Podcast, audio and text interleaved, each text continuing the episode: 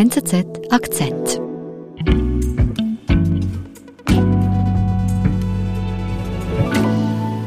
Hallo Nicole. Ja, hallo Nadine. Du hast in der Türkei zu Plastik recherchiert. Was geschieht denn jetzt, wenn ich meinen Plastikbecher wegwerfe? Landet der tatsächlich in der Türkei? Ja, also in der Schweiz ist das ein bisschen anders, aber in den meisten EU-Ländern ist es so, dass der Plastikmüll ja getrennt wird. Das heißt, es gibt eine extra Tonne für den Plastikmüll. Und der landet dann eigentlich bei Recyclern im Inland. Äh, vieles landet aber auch bei Zwischenhändlern und die verkaufen das Material halt. Mhm. Da wird halt auch sehr, sehr viel exportiert und die Türkei ist eben einer der größten Abnehmer für Plastikmüll aus Europa. Und äh, wir haben da Sachen gefunden. Käseverpackung aus Österreich, Tiramisu-Verpackung aus Polen, ein Orangensaft-Tetrapack aus Deutschland und so weiter und so weiter. Der Plastikmüll aus Europa, der landet unter anderem in der Türkei. Und die Drecksarbeit dort, die machen vor allem syrische Flüchtlinge. Journalistin Nicole Graf über das ziemlich dreckige Recyclinggeschäft.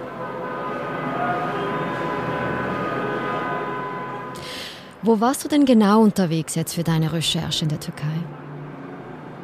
Ich war in Adana, das ist äh, im Süden der Türkei, also nicht weit weg vom Mittelmeer.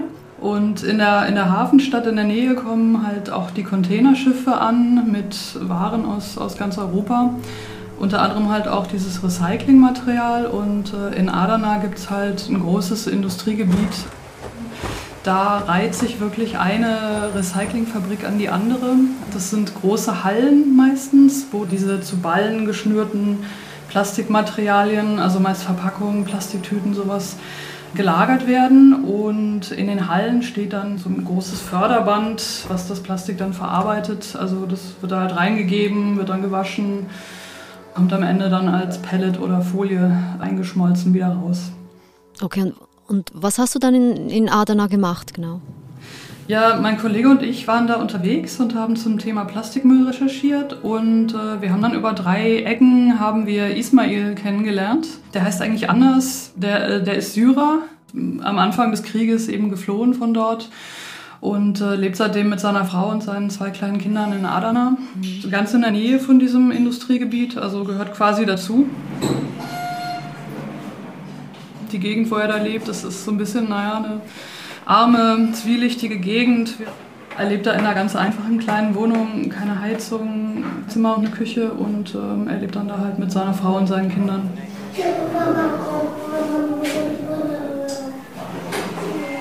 Und was macht Ismail? Küçük torba geliyor. Ben makine açıyorum. Mesela küçük torba geliyor. Ja, also Ismail arbeitet schon seit über zehn Jahren in dieser Recyclingbranche dort in Adana. Und äh, er hat mir dann eben auch von seinem allerersten Job erzählt, den er da hatte. Ähm, das war eine große Plastikrecyclingfirma, die auch sehr viel Plastikmaterial, also Plastikmüll aus Europa angenommen hat. Man muss sich das so vorstellen, diese Ballen kommen da an, die müssen dann auseinandergenommen werden, da ist alles Mögliche drin. Das muss halt erstmal sortiert werden. Die Sachen, die sich gut recyceln lassen, die die gleiche Farbe haben, werden dann in die Maschine gegeben. Das ist so ein großer Trichter und dann ähm, wird das gewaschen und ja, diese Ballen auseinanderreißen. Seine Frau sortiert das Ganze mit anderen Frauen und, äh, und dann eben in diese Maschine stopfen. Also eine sehr harte, monotone Arbeit. Su bitirmiş, boya, ya. Açıyorum. Anca yani 10, 15 dakika, 20 dakika. Okay. Und eben, du hast beschrieben, das sind ganz viele solche Firmen. Also es ist ein richtiges Geschäft für die Region, dieses Recycling. Ja, ganz genau. Also die Türkei ist einer der größten Abnehmer für Recyclingmaterial aus Europa geworden. Für europäische Firmen ist es halt günstiger, wenn das Material äh, im, im Ausland, also vor allen Dingen in Niedriglohnländern, verarbeitet wird. Also vor allen Dingen wenn es händisch sortiert werden muss oder wenn es Material ist, das sich eben nicht so gut recyceln lässt, mhm. da sind die, die Anforderungen in der Türkei nicht so hoch. Deswegen nehmen die das eben auch gerne ab und dann landet es eben bei Leuten wie Ismail. Biberye 700 Kilo, 700 Kilo, 700 Kilo, 700 Wie waren denn die Arbeitsbedingungen für Ismail in dieser Firma? Also diese, diese Flüchtlinge wie Ismail, die sind halt meistens illegal beschäftigt. Das ist eben für die Firmen viel billiger. Es ist halt sehr harte, monotone Arbeit. Man muss sich vorstellen, das stinkt die ganze Zeit nach Plastikmüll. Also ist halt die ganze Zeit in diesem Dreck und Staub. Die arbeiten dann halt ja knapp zum Mindestlohn oder auch unter Mindestlohn, haben keine soziale Absicherung, die ist eigentlich vorgeschrieben in der Türkei, aber da schert sich halt keiner drum. Ähm, zum Teil arbeiten auch Kinder dort. In der Firma jetzt nicht, glaube ich, hat Ismail erzählt, äh, also dass er da keine Kinder gesehen hat. Naja, es gibt halt kaum Arbeitsschutzvorkehrungen, also sowas wie Handschuhe und Atemschutzmasken. Ähm, ja, das kann man halt vergessen.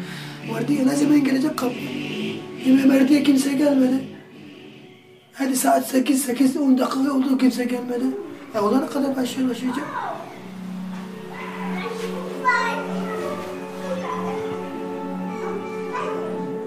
Seit der Krieg in Syrien angefangen hat, ähm, ist eine riesige Diaspora an, an Syrern in die Türkei ausgewandert.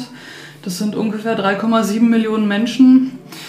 Und ähm, ja, diese ganzen Menschen oder die meisten davon haben halt äh, keine Chancen auf dem regulären Jobmarkt. Die bekommen auch gar keine Arbeitserlaubnis und müssen sich dann halt im, im informellen Sektor Arbeit suchen. Man kann eigentlich sagen, ganze Branchen leben in der Türkei von diesem informellen Sektor. Also das sind halt häufig Fabriken, die Recyclingbranche, die Landwirtschaft, äh, Textilfabriken. Also in solchen, ähm, solchen Milieus arbeiten die dann eben. Schaut denn da niemand hin? Naja, also eigentlich gibt es ja Auditoren und, und sogenannte Audits. Also das heißt, wenn eine europäische Firma mit einer ausländischen Firma zusammenarbeitet, dann ist die halt verantwortlich, äh, ihre Lieferkette zu prüfen. Da kommen dann halt Auditoren in diese Firmen und äh, Ismail hat uns da so eine schöne Geschichte erzählt. Da kamen einmal Auditoren aus Deutschland in seine Firma. Das war halt angekündigt und dann hat der Chef am Tag vorher gesagt, so ja, ihr macht jetzt hier mal schön die ganze Fabrik sauber. Also die haben dann bis Mitternacht da die Fabrik geschrubbt und, ähm, und dann hieß es ja, also am nächsten Tag Lasst euch bloß nicht hier blicken, bis wir euch wieder anrufen und ja, damit euch diese Auditoren bloß nicht sehen.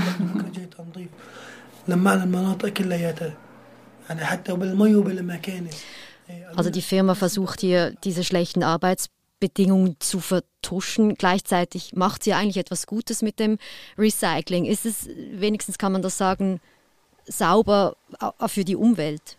وهذا طبعا الكاميونات تبعت الكابل بتاخده ما ما بتشيله لأنه Ja, das kann man leider auch nicht sagen, weil ja, bei diesem Material gibt es halt immer auch Material, das sich auch dort in der Türkei nicht verarbeiten lässt. Und dieses Restmaterial, da hat Ismail uns auch eine schöne Geschichte, naja, was heißt eine schöne Geschichte, eine Geschichte zu erzählt. Ähm, also er wurde dann bei dieser Firma alle paar Tage mit seinen Kollegen dazu verdonnert, das Ganze auf LKWs äh, zu schaufeln und dann gibt es da halt äh, einen Fluss ähm, gleich hinter dem Gewerbegebiet und ja, das ist so eine, ja, so eine inoffizielle Müllhalde für diese, für diese Recyclingfirmen geworden. Ja, und dann, dann haben sie das halt dahin geschafft, äh, haben das da abgeladen und, und angezündet und dann noch weiter in den Fluss geschaufelt, der das dann halt also Richtung Meer abtransportiert hat. Ja. Schaut da niemand hin? Ja, doch. Also die Anwohner haben sich natürlich beschwert. Dann hat Greenpeace äh, einen großen Bericht gemacht und eine große Recherche und das hat ziemlichen Wirbel verursacht. Daraufhin hat dann die Türkei erstmal den Import gestoppt. Also den Import von, von Plastikmaterial aus, aus Europa. Okay. Dann ist der Import halt wirklich eingebrochen. Andererseits kann das Land aber auch nicht auf diese wichtige Industrie verzichten. Das heißt, was sie dann gemacht haben, ist, äh, die Fabriken haben neue Regeln bekommen. Sie mussten dann ihre Lizenzen erneuern. Und äh, mittlerweile sind die Importe wieder fast auf gleichem Niveau wie vorher. Also dieser Importstopp war Mitte 2021. Und äh, jetzt ist, es wird halt wieder fast genauso viel importiert wie vorher. Was jetzt genau damit passiert, das, das muss man noch abwarten, das ist noch nicht ganz klar. Also wenn das hier kein Ende nimmt, heißt das ja offenbar, Westeuropa macht hier ganz bewusst mit bei diesem dreckigen Geschäft. Naja, also was heißt, Europa macht mit? Also die sind im Grunde ja der Kern des Problems. Also die meisten Länder haben sich verpflichtet, eine Recyclingquote einzuhalten. Dazu muss man aber wissen, dass äh, auch Müll oder Plastikabfall, der ins Ausland exportiert wird, eben auch in diese Re Recyclingquote mit eingenommen wird.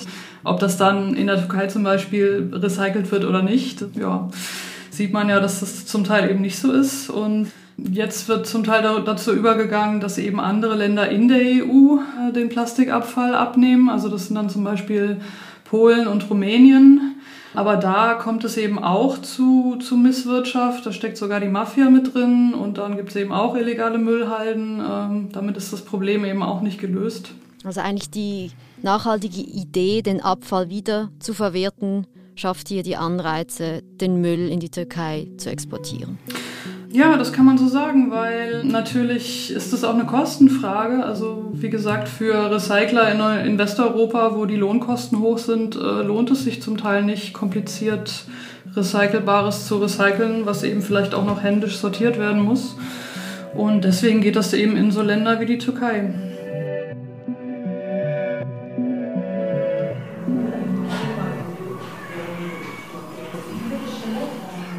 Und wie ist es denn mit Ismail weitergegangen, der ja da den Abfall aus Westeuropa sortiert hat in, in der Türkei?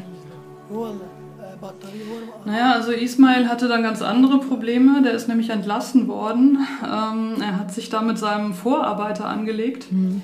In diesen Fabriken arbeiten eben auch Menschen aus dem Südosten der Türkei. Das sind ganz oft Kurden.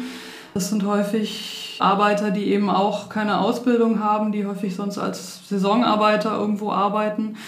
Und die sind eben auch auf die gleichen Jobs angewiesen wie die Syrer. Und ähm, da hat sich in den letzten Jahren halt so eine, so eine Armutskonkurrenz gebildet. Und äh, da gibt es dann halt auch oft ja, Anfeindung, Streit.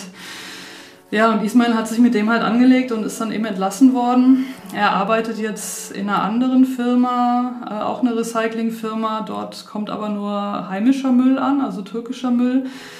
Der äh, ist unsortiert, weil die Türkei kein Mülltrennungssystem hat in dem Sinne.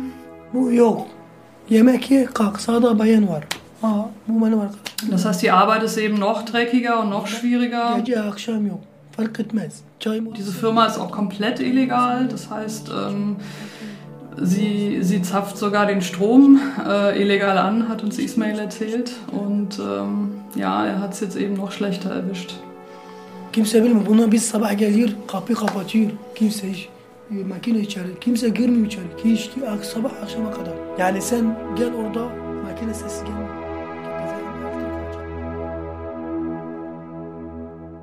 Also eigentlich noch fast lieber den Müll aus Westeuropa sortieren, als jetzt da zu arbeiten. Ja, das, das muss man wirklich so sagen. Also das heißt, wenn jetzt die Türkei keinen Müll mehr aus Europa annehmen würde, dann äh, wäre das Problem eben auch nicht gelöst für, für Menschen wie Ismail, weil die finden dann einfach keine Jobs mehr. So, so ist das. Und was denkst du, wird aus ihm? Ja, er, er hat eigentlich keine Alternative. Also er hat auch Schulden. Er hatte vor Jahren in dieser ersten Firma einen Arbeitsunfall. Ähm, da hat er auch keine, Ab also keine Entschädigung für bekommen. Der steckt halt bis zum Hals im, in Schwierigkeiten jetzt und ähm, hat eigentlich überhaupt keine Alternative, als da weiterzuarbeiten.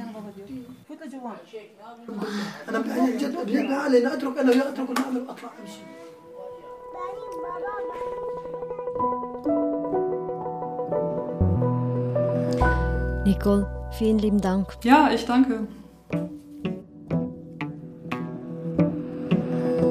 Das war unser Akzent. Ich bin Nadine Landert. Bis bald.